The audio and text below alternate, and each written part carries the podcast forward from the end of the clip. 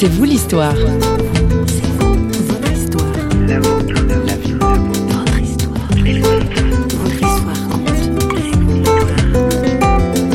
Quelque chose qui m'a personnellement touché de me dire euh, que dans la migration de, Joseph et Marie et de l'enfant Jésus en Égypte, voilà, Jésus, il doit en fait partir parce qu'on veut le mettre à mort. Donc c'est vrai que l'origine de la foi chrétienne part d'un fait qui est des fois choquant parce qu'on aimerait imaginer qu'il ait été accueilli, mais il nous introduit dans une réalité de se dire que si lui n'a pas été reçu, peut-être que moi je peux ne pas être reçu. Bonjour, c'est vous l'histoire accueille aujourd'hui Éric Lecomte, directeur de l'association Portes ouvertes suisse. Marié, père de quatre enfants adultes, aujourd'hui pour nous, il revient sur quelques épisodes de son histoire personnelle où s'inscrivent plusieurs rencontres marquantes avec des migrants et des gens persécutés à cause de leur foi en Jésus-Christ. C'est au micro de Christine Raymond qu'Éric Lecomte livre son histoire, à commencer par celle de Portes Ouvertes, l'association pour laquelle il travaille. Portes ouvertes cette année, on a, on a fêté 60 ans, c'est-à-dire que c'est quelque chose qui est, qui est bien euh, ancré dans l'histoire et on travaille aussi dans, dans 60 pays. C'est une petite analogie intéressante et, et, le but est vraiment de pouvoir soutenir des, des chrétiens. Ça représente environ 100 millions de, de personnes, donc c'est pas quelque chose de, de marginal se trouvent dans des pays où la, vie est difficile pour eux, où la, foi coûte, euh, elle ne peut pas s'exprimer d'une manière euh, facile. Et notre rôle euh, en Suisse est de pouvoir informer chacun de cette situation, de pouvoir les encourager à travers différents moyens.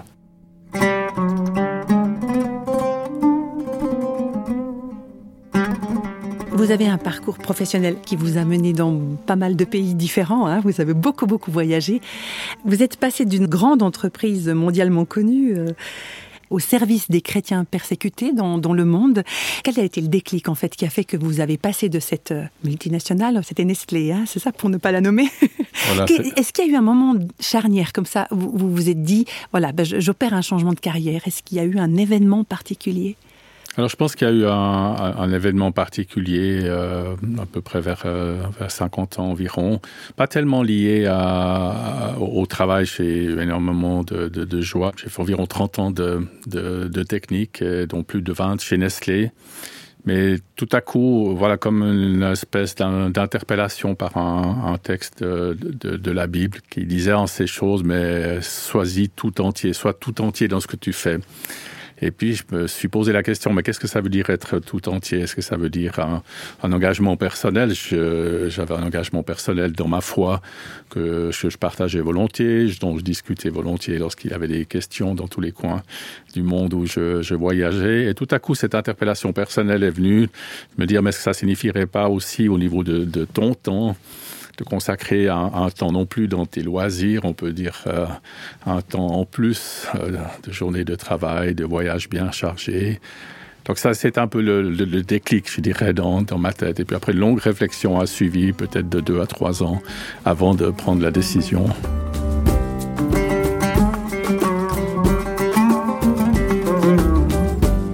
Soutien aux chrétiens persécutés amène notre invité à se rendre auprès de personnes qui vivent tous les jours dans de grandes difficultés.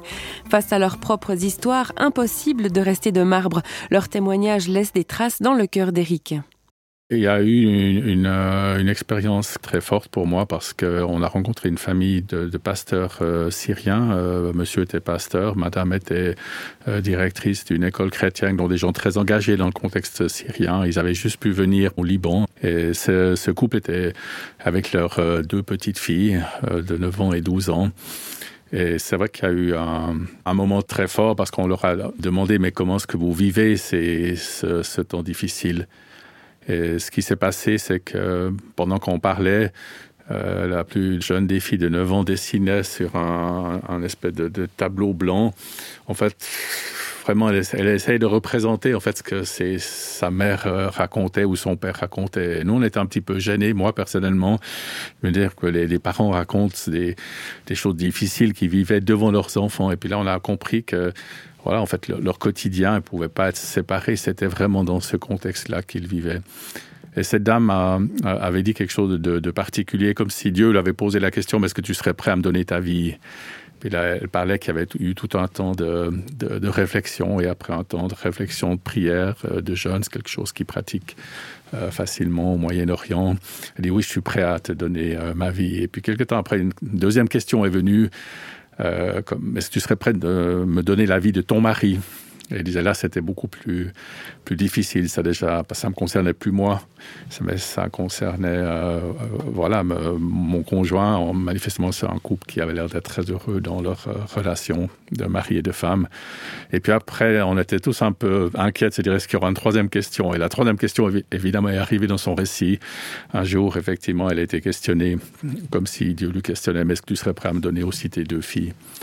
Et ça, c'était vraiment un moment extrêmement fort parce qu'elle dit j'ai pris énormément de temps et puis à un moment j'ai pu dire vraiment mais c'est vrai euh, Dieu je te donne aussi mes deux filles mais prends soin prends soin de ces deux filles. Et cette petite fille dessinait en même temps euh, une, euh, une petite fille comme elle qui avait sa, sa poupée qui était par terre. Manifestement sa poupée avait été avait été blessée par un obus puis elle disait mais Dieu prend soin aussi de ma petite poupée. Je me rappelle qu'elle avait dessiné un, un espèce de soleil avec euh, une main pour représenter Dieu comme pour montrer la, la protection euh, de Dieu sur sur sa poupée un peu comme si la, la mère la protégeait comme fille elle protégeait en fait sa poupée. Donc c'est là que ça m'a vraiment fait prendre conscience que voilà comme chrétien vous n'êtes pas des, héros. Et si vous voulez rester elle avait toutes sortes de raisons de pouvoir repartir aux états unis voir sa famille. Mais si vous voulez rester aider dans un contexte comme ça.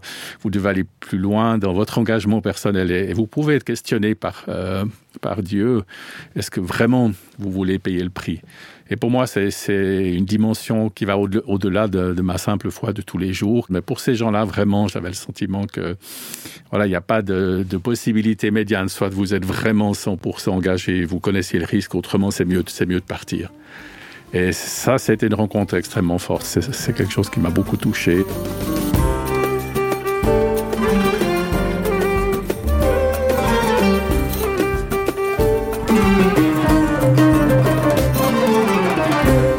Noël, la fête de la naissance de Jésus, un Jésus qui, bon, on ne le sait peut-être pas forcément, a fait partie des migrants très très tôt dans sa vie. Qu'est-ce que ça vous inspire?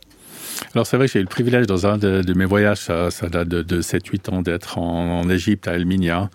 J'étais aussi à Siout un peu plus bas et dans chacune de ces villes on on essaie de se partager le privilège de se dire que dans la migration de, Joseph et Marie et de l'enfant Jésus en Égypte, il se serait arrêté dans cet endroit là et j'ai souvenir encore de, cette peinture qui était sur un mur où on voit bien effectivement euh, Marie fatiguée et puis on voit aussi euh, Joseph euh, voilà c'est vrai que ça, donne un tout petit peu plus de, réalité peut-être au récit qu'on peut donner donc c'est vrai que c'est quelque chose qui m'avait qui m'avait personnellement touché de me dire euh, voilà jésus est pas bien sûr s'il si, si est universel mais quelque part il est, il est quand même né dans un endroit dans un endroit précis. J'ai le privilège d'aller aussi à bethléem euh, d'aller dans l'endroit où il y a cette, cette grotte qu'on on imagine celle des, des bergers. On peut s'imaginer à un certain moment euh, effectivement ce que ça représente euh, voilà qui est, le fils de Dieu qui arrive et qui est pas reçu et qui doit en fait partir parce qu'on veut le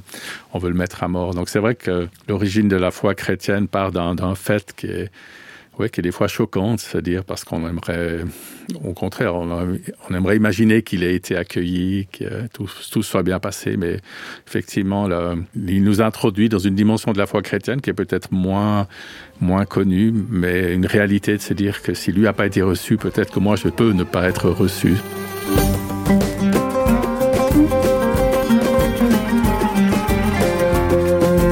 Éric Lecomte s'interroge, comme tout le monde d'ailleurs, sur la problématique des migrants, sur l'accueil qui leur est réservé ou non, et particulièrement en période de Noël. Noël dans ce sens-là, c'est quand même la fête de, l'accueil de, la naissance euh, de Jésus. Et dans ce sens-là, je pense qu'ils ont fait ce lien avec les, migrants que je pense que c'est vrai que ça sera un encouragement pour tout le monde mais pour moi aussi personnellement de me dire mais est-ce que je peux peut-être aussi accueillir un, une de ces personnes euh, qui sont migrantes ou peut-être participer à, l'accueil si je peux pas le, faire en fait euh, moi-même effectivement disons que ça soit pas simplement une fête égoïste ou voilà je reçois des, beaux cadeaux pour euh, pour moi-même et rester un peu dans, dans l'esprit de voilà des, bergers qui sont allés là-bas, des mages qui sont allés voir Jésus à quelque part. Ils ont, ils ont fait un chemin d'accueil, ils ont fait un chemin pour comprendre qui était cette, euh, cette personne. Et c'est vrai que on a reçu récemment une, une lettre d'un pasteur de, de Syrie qui nous disait, mais vous, euh, en Occident, vous pouvez accueillir ces personnes-là. Ces, ces personnes attendent de vous connaître. Ils se réjouissent à quelque part de, de vous connaître ils aimeraient aussi comprendre euh, qui vous êtes. S'ils sont musulmans, ils aimeraient aussi comprendre comment vous allez les recevoir comme, euh, comme chrétiens. Et une des choses qu'ils disaient, mais est-ce que vous pouvez leur montrer? Bien C'est simplement, ce ne sera pas des grandes choses, ce pas des prédications, mais c'est peut-être juste montrer l'amour, euh, l'accueil, le repas faites-le non pas en grande collectivité, mais ces gens aiment vivre en, famille, bien inviter peut-être euh, une famille. Donc c'est vrai que c'est tous des défis, mais en tout cas c'est vrai que ça, ça nous a encouragé de ce que ce soit pas nous qui disions ces choses-là, mais que ce soit quelqu'un euh, du pays qui d'où les migrants partent en disant mais voilà en Europe vous avez vous avez une chance aussi de pouvoir accueillir ces personnes et dans ce sens là c'est vrai que dans le sens de Noël c'est d'accueillir le Christ mais accueillir le Christ ça peut se faire à travers l'accueil d'un autre.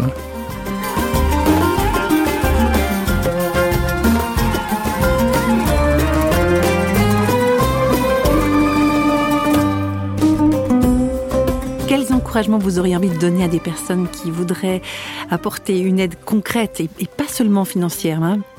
Alors c'est vrai que nous à travers portes ouvertes dans notre action on a par exemple souvent la possibilité d'écrire à une personne juste écrire une, euh, une carte postale pour un enfant de faire un de faire un dessin. C'est simplement l'idée de, de, de, faire un geste disons qui va pouvoir être euh, reçu par euh, par la personne. Parce que c'est vrai que les personnes qu'on rencontre ils nous disent toujours euh, sans vous à l'occident on pourrait pas tenir mais si vous vous êtes là si vous vous tenez euh, aussi ferme dans vos convictions de votre foi si vous nous encouragez si vous pensez à nous je me rappelle cette, euh, cette femme d'égypte qui m'avait beaucoup touché parce qu'on lui demandait malheureusement est ce qu'il faut ce qu'il faut prier? Et Je disais mais c'est tout le monde sait pas prier mais si vous pensez déjà à nous c'est comme une prière. J'avais trouvé très très beau cette euh, cette phrase là donc c'est vrai il y a des gens qui voilà qui, qui savent peut-être prier dieu d'autres simplement dans leur pensée mais il y, a, déjà quelque chose qui, qui se passe à ce niveau là